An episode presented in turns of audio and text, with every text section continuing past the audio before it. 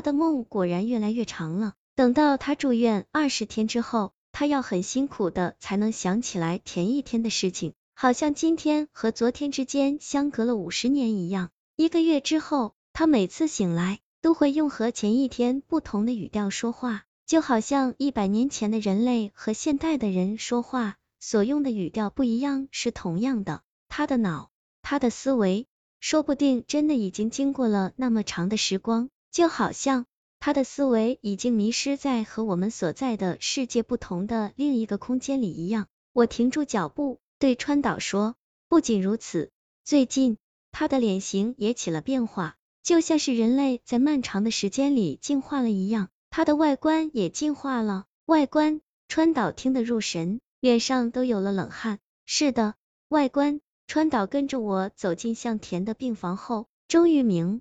白了麻是为什么会把向田误认为是死神？向田的脸也不是我们现代人的脸，就像是科幻电影里的外星人一样。他的脑变得巨大，头皮和身上的皮肤破裂，像是田地里干裂的枯土。鼻子扁平，只剩两个鼻孔，而眼睛已经没有了眼帘，眼球显得很大，里面布满血丝。看见我们进来，向田用很奇怪的语调问：“这是呢？”你们是谁？我走向前去，说：“我是你的主治大夫黑田。你快想想。”向田怔了下，忽然伸开他僵硬的胳膊，向前探着身子，嘴里发出啊啊啊啊啊啊的怪叫声。我和传导都吓了一跳，同时往后退了一步。好在向田马上又把胳膊收了回去。我最近醒来总是做这种意义不明的事，也不知道为什么。说不。定我还以为自己是在梦中吧。顿了顿，他问道：“麻石在哪里？”我和川岛正准备离开，听见他问这句话，马上都回过头来。他找麻石干什么？见我们不回答，向田有些愤怒。我的妻子麻石怎么不在？他和我自从在数千年前结婚之后，片刻都没有离开过我。现在他怎么不在？他在哪里？数千年前，我有点明白了。这次。向田的梦大概经历了上千年之久了。对了，这里就是我和麻石当年相遇的医院。向田下了床，站在地上。数千年前，我和麻石就是在这病房里认识之后陷入热恋。啊！他忽然指着我尖叫一声：“你就是当年想要拆散我们的那个男人！你把麻石藏到哪了？快把麻石还给我！”我无。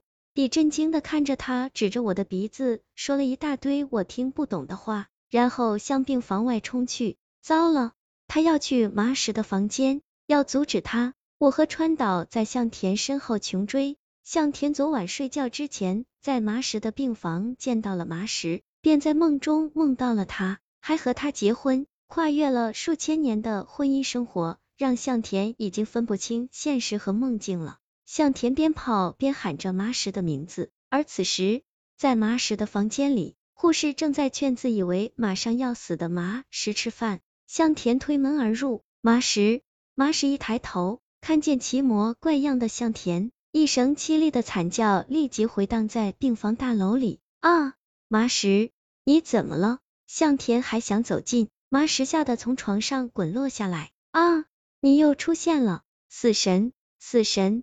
我麻石向田有点转不过来弯了，护士正准备出去叫人，我和川岛气喘吁吁的赶到，连拉带扯把向田拖了出去。对了，那是梦，在我的诱导下，向田终于痛苦的想起了一切，我和麻石度过的美好时光只不过是个梦，在现实中，麻石不但不是我的妻子，还当我是死神，我在旁看着他，不知所措。黑田医生，向天可怜巴巴的望着我说：“我很害怕，这样下去我的梦会变得更长。那么不久之后，我会不会做永远都不会完结的梦呢？我不知道。”我老老实实的回答。那么，做了永远都不会完结的梦之后的第二天，我向田忽然走近我，瞪着他浑圆布满血丝的大眼睛，会变成什么样子呢？不要啊！我不想死。距上次向田闯进麻石的病房里的时间，已经又好几天了。